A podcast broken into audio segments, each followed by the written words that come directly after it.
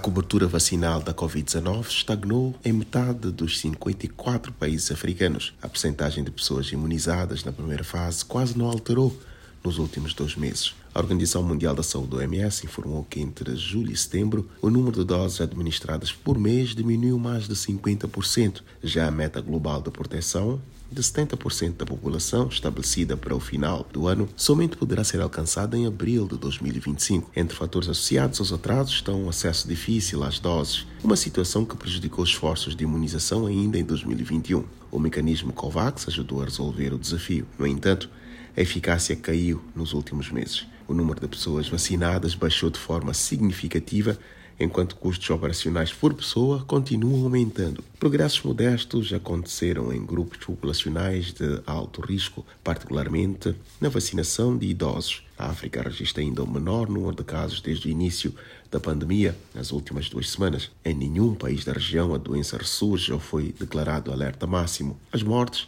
está a uma taxa de 2,1%. Até 16 de outubro, o continente confirmou 4.281 novos casos da Covid-19. O total equivale a 1,3% do pico do surto alcançado em dezembro passado. E cerca de 40% dos profissionais de saúde africanos concluíam a primeira fase de vacinação. Da ONU News em Nova York, Eleutério Gavan.